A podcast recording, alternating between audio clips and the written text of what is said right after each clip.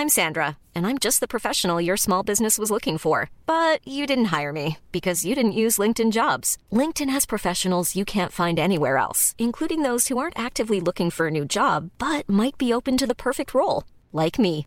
In a given month, over 70% of LinkedIn users don't visit other leading job sites. So if you're not looking on LinkedIn, you'll miss out on great candidates like Sandra. Start hiring professionals like a professional. Post your free job on linkedin.com/people today.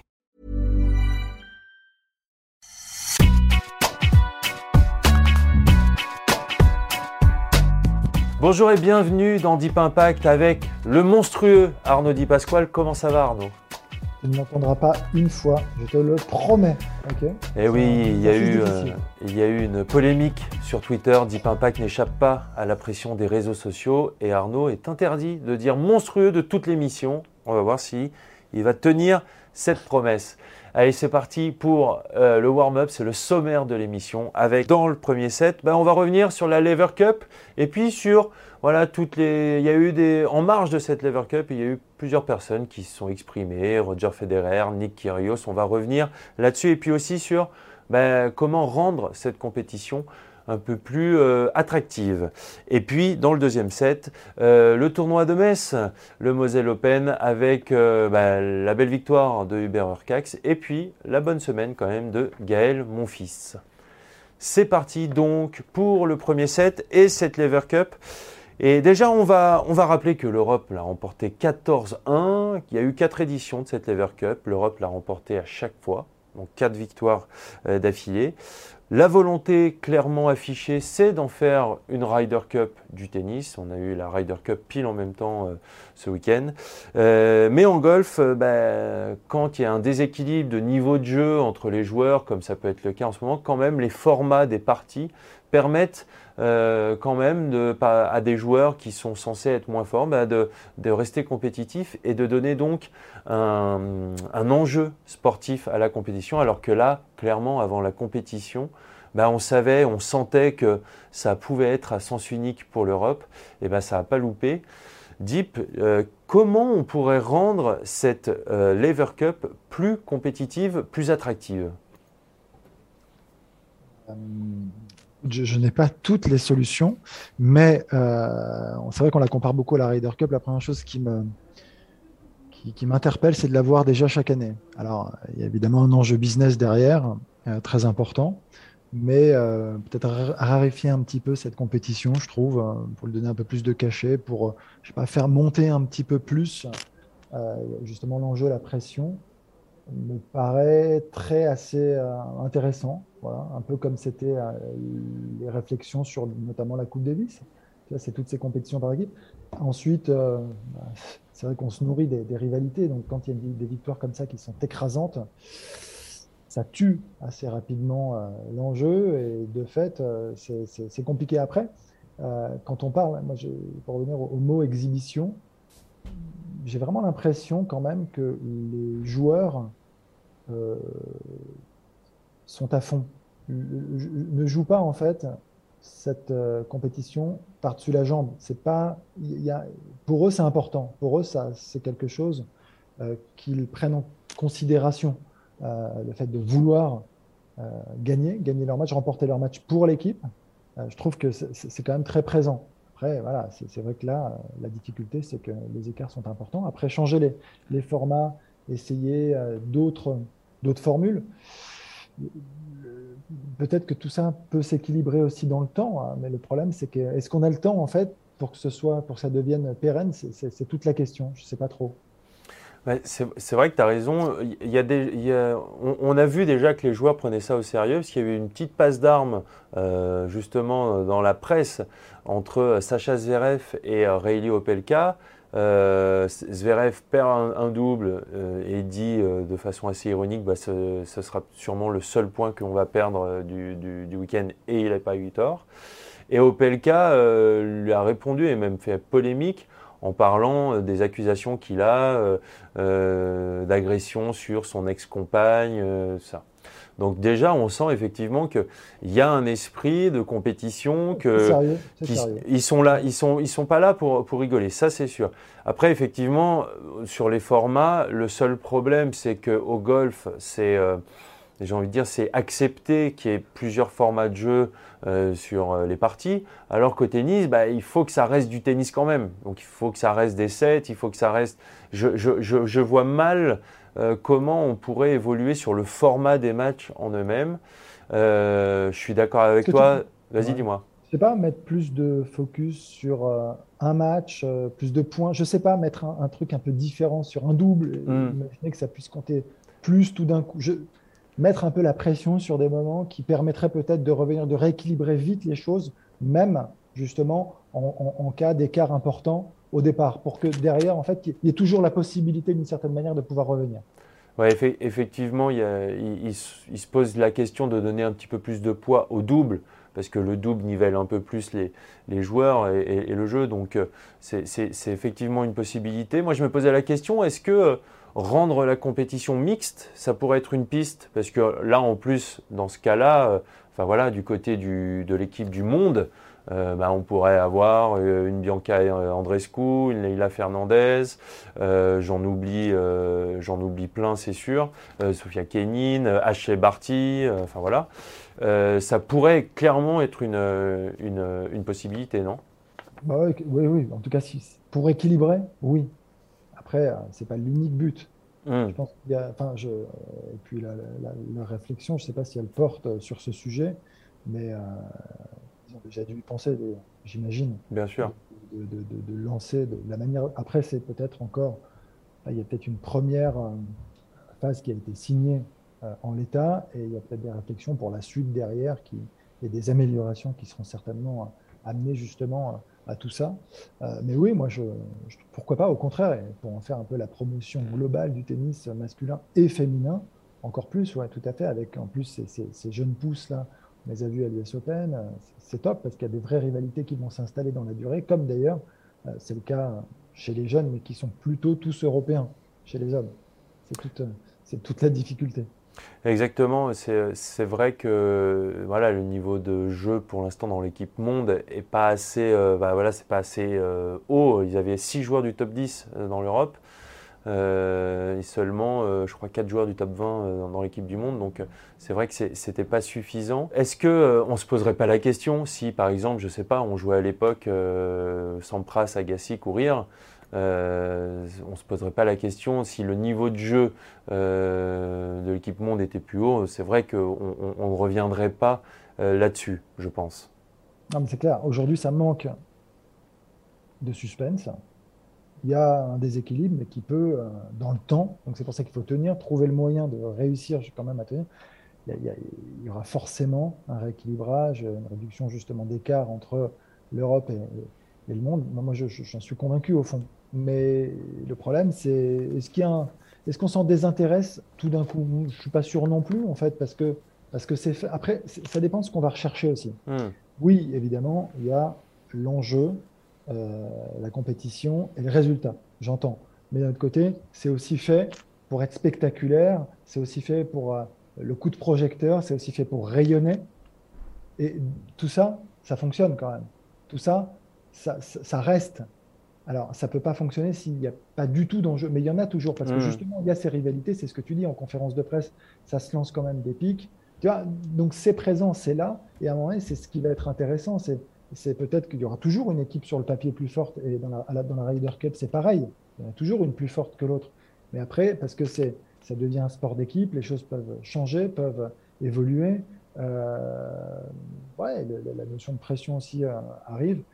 Et, tout ça va peut-être progressivement se, niveler. Moi, je, me dis qu'il faut, il faut tenir, il ne faut pas tirer de conclusion, mais pour plein de raisons, ça reste quand même très positif. Faut pas, y a pas, tout, tout n'est pas acheté, bien au contraire, en fait. Bien au contraire. Bien sûr, et, la notion de spectacle est clairement avouée, puisque même dans le mode de sélection, c'est vraiment un choix euh, très arbitraire.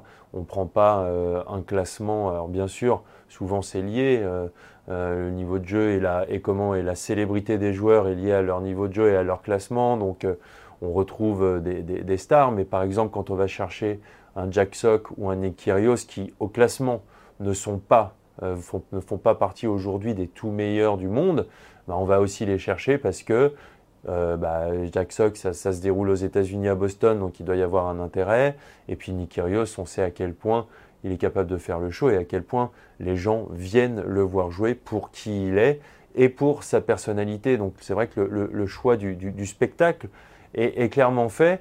Ça me permet de faire la transition avec Nick Kyrgios qui, voilà, c'était aussi intéressant euh, en marge de cette euh, Lever Cup, bah voilà, s'est exprimé euh, dans les médias et notamment sur le fait que c'était peut-être la dernière année qu'on le voyait à la Lever Cup.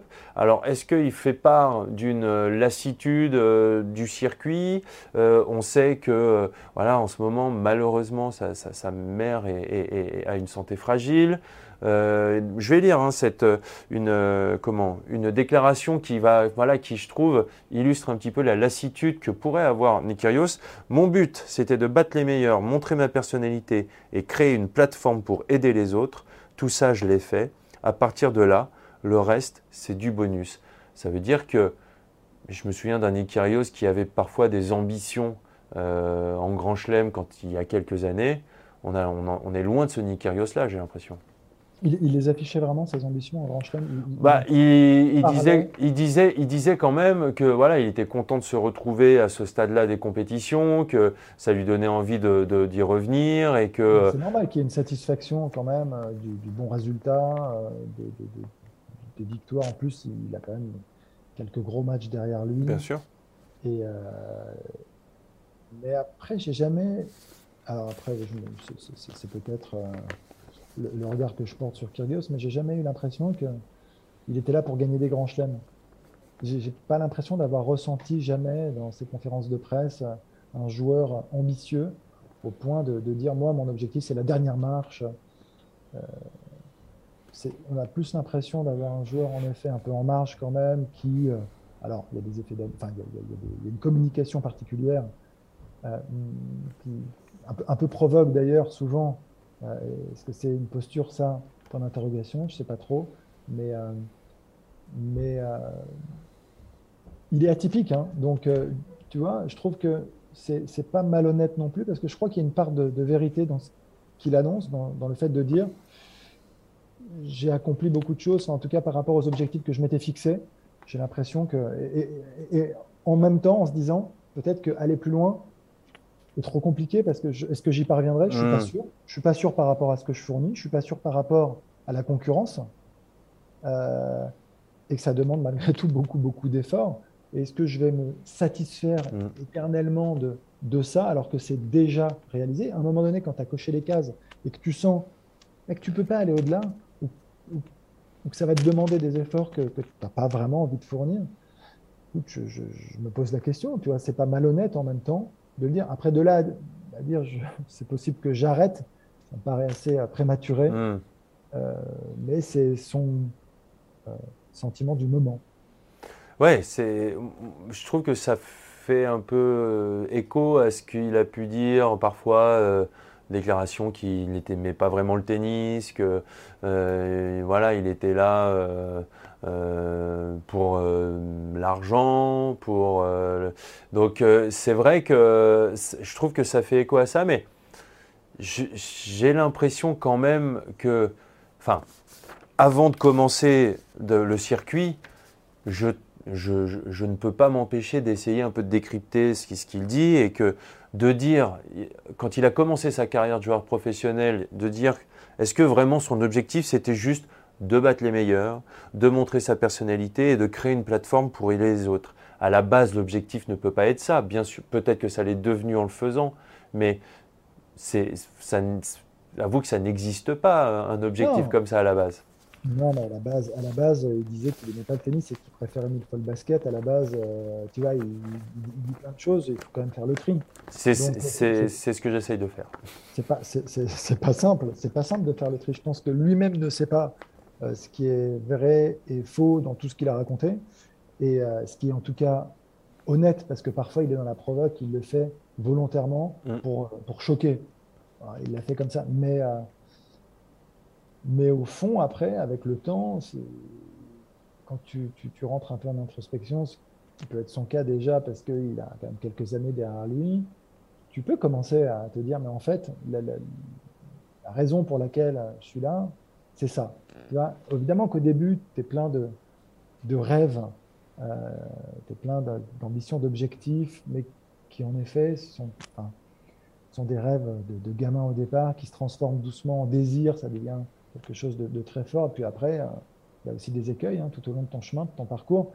Et euh, tu réalises plein de choses, et tu mûris, et tu grandis, et tu te dis, bon, en fait, est-ce que, est-ce que, que j'ai pas joué les plus grands champions Est-ce que je les ai battus, les meilleurs? Enfin, On parle d'une génération quand même très forte. Bien sûr.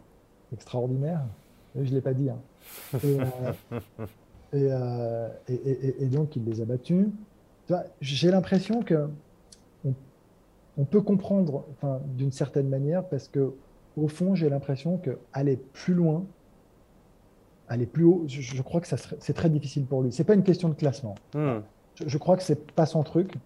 Il peut faire ce coup d'éclat sur un grand chelem, mais c'est ce qu'on se dit tous. Et d'un autre côté, le problème, c'est que ça demande euh, un truc qu'il n'a pas, c'est la dimension physique. Il n'est pas capable d'enchaîner jusqu'au bout et de gagner deux, trois fois en 5-7 et d'aller au bout. Il est capable de, faire l'exploit sur un ou deux matchs, mais si tu laisses trop d'énergie euh, sur tes premiers tours, tu sais très bien que tu vas pas au bout d'un grand chelem. Pas quand tu as le physique de Kyrgios. Point.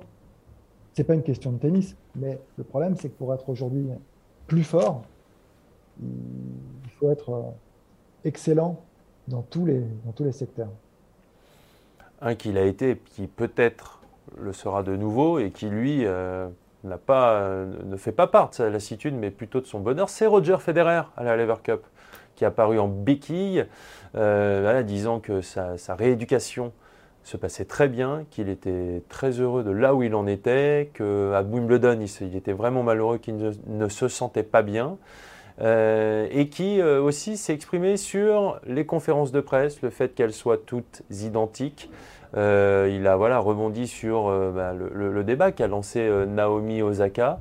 Et il a suggéré que voilà, journalistes, directeurs de tournois, médias, joueurs se mettent, fassent une table ronde pour essayer de faire évoluer cet exercice-là et essayer de, voilà, de trouver des solutions pour rendre ces conférences de presse moins systématiques, moins identiques et du coup bah, peut-être qui dégage moins, anxiogène pour une joueuse par exemple comme Naomi Osaka. Qu'est-ce que, qu'est-ce que ça t'évoque pour toi et pour toi quelles pourraient être les pistes pour modifier cet exercice-là? Ça m'inspire qu'à, j'ai une vision un peu plus macro, un peu plus globale.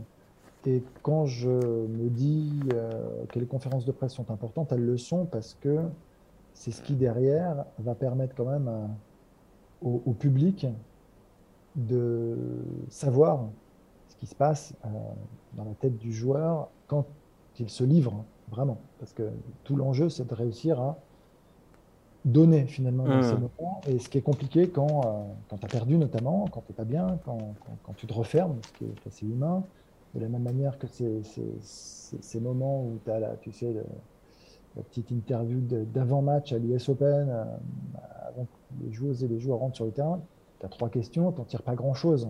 Mais est-ce que tu peux pas réussir à voir quand même euh, l'attention qui est supérieure sur une joueuse plutôt que sur une autre, sans, qu'à un moment donné, évidemment, euh, le discours soit révolutionnaire parce qu'il ne l'est pas, on le sait bien, mais tu vois d'autres choses. Donc c'est important de donner, à mon sens, quand même, euh, aux spectateurs, aux téléspectateurs, ces informations. Parce qu'il y a des informations, même quand, encore une fois, le discours est très aseptisé il y a le langage corporel qui donne des informations.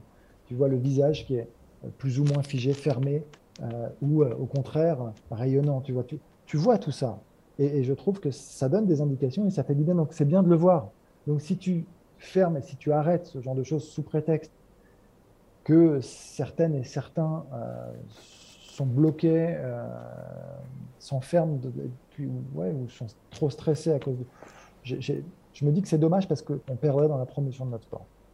Bien sûr que ça contribue, je suis d'accord au rayonnement. Moi, je trouve une chose, c'est que les, joueuses et les joueurs de tennis devraient s'inspirer des pilotes de Formule 1. Et en fait, on sent que très, très tôt, très jeune, les pilotes de Formule 1 voilà, sont passés par le kart, la F3, la F2, enfin voilà. Et on sent qu'ils ont eu besoin justement de ces partenaires financiers et donc de l'attrait des médias sur eux pour euh, bah, financer leur carrière, etc. Et donc on sent qu'ils ont déjà une mécanique et une générosité envers les médias qui est, qui, est, un peu plus naturelle et un peu plus grande. Et d'ailleurs, je veux dire, on, le voit, on le voit très bien. Euh, moi, je, regarde beaucoup les circuits, euh, j'adore ça, les grands prix. À chaque fois que tu vois une interview, eh ben, les pilotes, bien sûr qu'il il y a des questions qui sont identiques. Mais les pilotes arrivent toujours à trouver, alors soit c'est parce qu'ils sont à vif, et autant on parle de, pilotes qui risquent leur vie tous les deux, trois week-ends, hein. donc euh, les enjeux sont quand même autres. Et, et ben mine de rien, ils arrivent quand même à être percutants dans une interview qui est euh, à la sortie du paddock ou euh, avant, avant de monter dans la voiture, ou tout ça. On sent bien sûr une concentration, mais ils arrivent toujours à dire les choses. Et d'ailleurs, les conférences de presse, souvent, ont lieu en même temps, et ça donne lieu parfois aussi à des, à des scènes assez intéressantes et assez marrantes où bah, la personne est dans la salle et euh, avec un petit sourire, avec un petit rictus, ils font passer un message, ou parfois ils disent même euh, bah, ce qu'ils pensent euh, du, pilote en question. Et ça donne lieu, enfin je veux dire, ils se voient tous les week-ends ou tous les deux week-ends, et c'est pas pour autant sent, on sent qu'ils sont habitués à ça.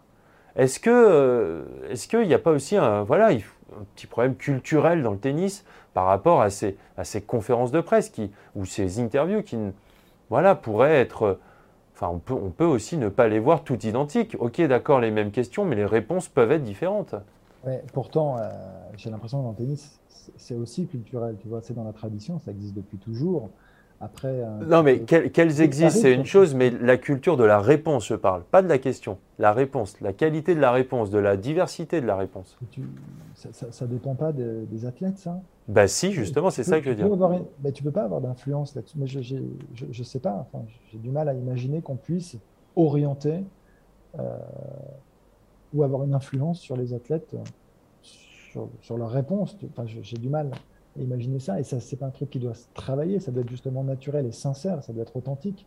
Et c'est ce qui fait justement la, la force d'un propos. Tu vois, c'est, c'est pas se cacher derrière une façade. Tu vois, Bien sûr. Un petit peu parce que tu le fais forcément, mais essayer. D'ailleurs, c'est ce qu'on peut reprocher à, à certains. Donc, euh, c'est, c'est, de lever le voile et de dire attendez, euh, tu de tomber le masque, c'est bon, tu vois, je, on y va, quoi. Et, c'est pas, et c'est dur, mais c'est, c'est pas facile parce qu'on n'est pas tous égaux, parce qu'on est pas tous euh, forcément très à l'aise euh, devant les caméras, parce qu'on ne fait pas ça pour ça. Tu joues pas au tennis pour la caméra, tu joues au tennis parce que initialement, au départ, tu adores ce sport, point. Après, tout ce qui vient se greffer autour, c'est l'écosystème, c'est le business, c'est important. Euh, donc tu fais l'effort. C'est pour ça que c'est difficile comme sujet. Et, de là, après, aller sur l'ouverture, sur des tables rondes les tables rondes, j'ai pas compris, c'est pour y réfléchir C'est pour y réfléchir. Ah, d'accord, parce que je me disais, euh, tu sors, là, tu as le directeur du tournoi qui t'attend, tu as les médias, tu as les journalistes. Après chaque match, une table ronde. Table ronde sympa. Et là, tu dis, waouh, ok. Oui, bien sûr, on en avoir une réflexion, mais c'est déjà le cas depuis un moment. Je peux entendre ce côté anxiogène pour Naomi Osaka. Je peux entendre Roger qui a envie de, de faire cette table ronde et tout ça. Mais ce que je veux dire, c'est, ok, est-ce que Enfin, alors après, peut-être que je me rends pas compte, peut-être que je me rends pas compte de la pression que c'est, tout ça, mais toi, en tant que joueur, est-ce que c'était euh, français à Roland Garros Qu'est-ce que c'était une pression euh, Ok, tu sentais une pression, mais est-ce que c'était insoutenable? Et est-ce que aussi, il n'y a pas une manière de prendre cet exercice-là avec un peu de recul et de dire, bah, je vais essayer d'en faire quelque chose, puisque l'exercice effectivement est le même mais d'essayer d'en faire quelque chose, soit de positif, soit de montrer une, image, soit de... Au bout d'un moment, les, gens vont, vont, vont, fatiguer d'avoir que des formats où ce sont même les, les, athlètes eux-mêmes qui vont les créer, ce sont les athlètes eux-mêmes qui vont utiliser leurs réseaux sociaux. Ça va, voilà, je trouve que c'est toujours intéressant euh, d'essayer de, se remettre un peu en question et de dire, bah voilà, effectivement, je peux je peux appréhender cet exercice d'une façon différente et de ne pas voir soit ce côté rébarbatif, ou soit justement il y a un côté qui, est répétitif, bah, d'utiliser cette répétition pour moi, essayer d'être un peu original. Voilà, c'est juste ça. Effectivement, après, Federer, ça fait 20 euh, ans que 20 ans, euh, plus tout le monde Sera pas, en fait, tout le monde ne sera pas à l'aise avec ça. Et en fait, c'est ce que je veux dire. Je comprends en fait la volonté de changer un petit peu les paradigmes, mmh. mais, mais quoi que tu fasses, tout dépendra de ton interlocuteur. C'est-à-dire qu'à un moment, si tu veux la dynamiser, la faire un peu plus fun, un peu plus rigolote, un peu plus sérieuse, ça dépend de la personne en face et du moment si elle est réceptive ou pas. Euh, et, à l'heure en plus, et tu l'as dit, des réseaux sociaux, je pense que c'est quand même beaucoup plus dur aujourd'hui pour cette génération qui euh, on joue, c'est toute la contradiction, parce qu'ils ont joué énormément, ils sont à fond sur les réseaux, et d'un autre côté, ils le prennent euh, en pleine face de temps en temps, et c'est hyper dur à gérer. C'est très très compliqué. C'est très compliqué. Donc, tu vois, et, ça, on l'avait pas à l'époque. Oui, bien sûr. Je pense que ça, ça, change aussi beaucoup de choses. Ouais, le commentaire en direct, le fait qu'on puisse, euh, que, énormément de personnes puissent dire tout de suite à euh, une athlète ou un athlète, effectivement, euh, bah, des horreurs. T'as beau, beau essayer d'être hermétique, t'as beau essayer de ne pas lire, de ne pas voir, de ne pas savoir, ça revient toujours. Bien sûr. Point, c'est comme ça. Donc c'est très dur. Tu auras toujours un bon ami qui dira Ah, t'as vu ce qu'il a dit? Et que tu, que tu le veuilles ou pas, ouais, et que tu le veuilles ou pas, T'as beau euh, avoir une certaine distance et, parfois même beaucoup de recul, à un moment ça te touche quand même. Ouais. Fin de ce premier set sur la Lever Cup. Voilà plusieurs thèmes. Deuxième set maintenant, le Moselle Open. Deux, deux parties. Euh, une première partie sur euh, bah, Gaël Monfils qui continue, confirme un peu ce, un, renouveau, euh, une, dynamique, positive qui s'est de nouveau enclenchée, perdu en demi-finale face à Pablo Carino Busta, en ayant plus des, occasions. Il a mené 4 ans au premier, il a eu 3, euh, euh, balles, de 3 balles de 7 pardon, dans la deuxième manche. on sent du mieux et puis on sent de nouveau un, un Gaël Monfils qui pouvait dire voilà parfois bah, je ne sais plus trop comment jouer je ne sais voilà on me demande d'être plus agressif, on me demande euh, d'être plus percutant, donc du coup de faire plus de fautes alors que mon fond de jeu, mon identité de jeu était plus, plus j'ai envie de dire, plus, plus sur la réserve. Là, il arrive à trouver un petit peu le, bon dosage, j'ai l'impression, Gaël. Si je m'en tiens au résultat, c'est bien, mais sans plus. Mhm. Parce qu'à Metz, normalement, un Français gagne. Ouais. Tu vois Non, mais j'ai l'impression que gagner ce genre de tournoi, c'est tellement dans, dans ses cordes. Maintenant, euh, maintenant euh, Karine Busta, ok, on, connaît le, joueur combatif, euh, mais je, me dis que oui, il est sur, la, sur une bonne pente. Ok, c'est vrai que c'est positif. Euh, on sent que le discours aujourd'hui est de nouveau ambitieux avec quelqu'un qui, sait où il va. On sent que c'est beaucoup plus clair. voilà, les choses sont bien bordées pendant qu'il était perdu pendant de longs mois. Là, c'est vrai que c'est différent. Et pour ça, on est content. Pour ça, ça, redonne de l'espoir. Ça, c'est top. Mais euh, sur, le résultat, on a envie d'aller le voir quand même remporter ce tournoi. Oui, il y a Karen Augusta, oui, il y a en finale, mais on, veut le voir aller au bout. Il gagne ses, ses, premiers tours. On se dit que au fur et à mesure, son niveau va augmenter, progresser. Et c'est justement des bons tests, ces joueurs. Ce sont les tests. Hmm. Justement, euh, ce, ce, genre de joueurs qu'il faut réussir à battre. Donc, Ok, ok, ça avance, ok. Il est euh, en effet de, mieux en mieux, mais euh, et c'est peut-être une reconstruction, une énième, parce que dans une carrière, c'est souvent le cas. Hein, il, y a, beaucoup de moments difficiles, il y a beaucoup de creux, et puis il faut rebondir à chaque fois. Donc il est un peu dans le rebond, là, il remonte la pente, et, il faut que ça continue surtout. il faut, il faut ces, matchs-là, bientôt, il faut qu'il transforme, il faut qu'il faut qu'il les gagne. D'ailleurs, il a, annoncé que voilà, il, il allait à Sofia pour gagner le tournoi et euh, voilà, des ambitions aussi, notamment au Rolex Paris Masters, le, dernier Masters 1000 de l'année à Paris, à Bercy. Euh, et puis donc on l'a dit, euh, Urcax, Hubert Urcax, le Polonais, qui a remporté son troisième titre de, la saison, après le Masters 1000 de Miami, après Delray Beach et donc le Moselle Open. Euh, il avait remporté aussi Winston-Salem en, 2019, donc c'est son quatrième titre dans sa carrière, euh, qui lui donc a battu euh, Pablo Carreno Busta en finale. On l'a vu en demi-finale à Wimbledon. Il est à la huitième place au, classement à la race, sachant que Rafael Nadal est devant lui. Ça, va, ça va le faire avancer d'une place en plus pour le Masters, euh, tournoi dans lequel il a une grande chance d'apparaître. Moi j'aime bien, enfin, ça, m'amuse toujours, ces joueurs qui avancent comme ça dans l'ombre, sans faire trop de bruit, mais qui jouent de mieux en mieux, qui progressent, qui jouent très bien. C'est un peu, bon, c'est sa meilleure saison, hein, de, très loin. Euh, tu disais son Masters 1000 gagné là, à mm. Miami, euh, à la grande surprise, à la surprise générale. On n'attendait pas du tout. Et finalement, tu te dis, bon, c'était peut-être euh, un feu de paille tout ça. Il est allé nous remporter un grand tournoi comme certains l'ont déjà fait. Et derrière, bah, il, va, il va retourner 30e, ce qui est un super classement. Et ce qui est une, attention, mais il n'est pas à sa place dans le top 15, dans le top 10. Et en fait, tu te rends compte que finalement, non. Euh, trace sa route dans mmh. son coin, il avance, il progresse avec la confiance encore une fois, sans faire de bruit, sans avoir les projecteurs rivés sur lui, tu sais. Euh, et, c'est un joueur qui a fait énormément de résultats, qui fait une saison très complète. Pas uniquement parce que derrière, c'est la confirmation quand même avec cette demi-finale en Grand Chelem. Bien sûr. Très fort.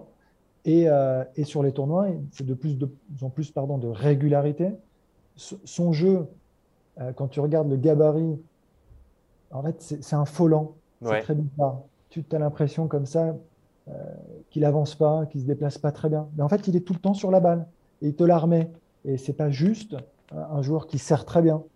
Il joue très bien du fond du cours. Il peut être redoutable avec ses, frappes à plat de temps en temps, ses changements de rythme. Et, au moment important, c'est pareil. Il retrouve ses manches, il y va. Il est capable de faire le service volé qui va bien. Mm. Je trouve que. Ah, et, tout ça, c'est mis en place. Ça s'est mis en place. Maintenant, combien de temps ça va durer? Est-ce que euh, le, top 10, c'est vraiment son, niveau? Ou alors est-ce qu'il fera quelques petits allers-retours? Peu importe.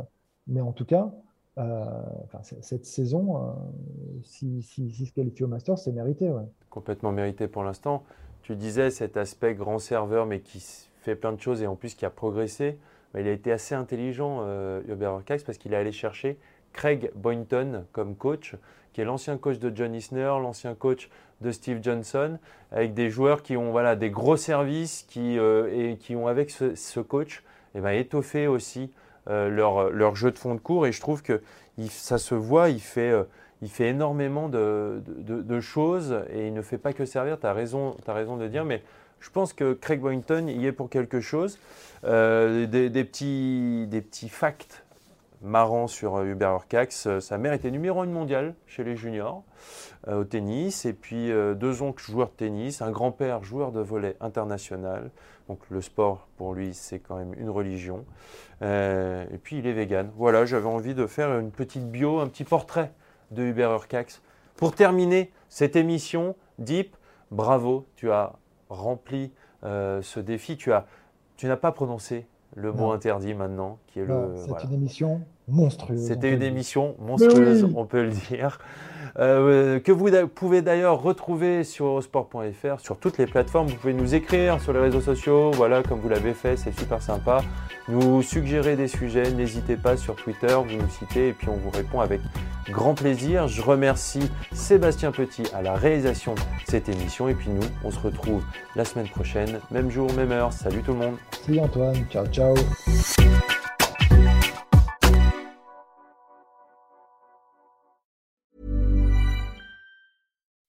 When you make decisions for your company, you look for the no-brainers. If you have a lot of mailing to do, stamps.com is the ultimate no-brainer. Use the stamps.com mobile app to mail everything you need to keep your business running with up to 89% off USPS and UPS. Make the same no-brainer decision as over 1 million other businesses with stamps.com. Use code PROGRAM for a special offer. That's stamps.com, code PROGRAM.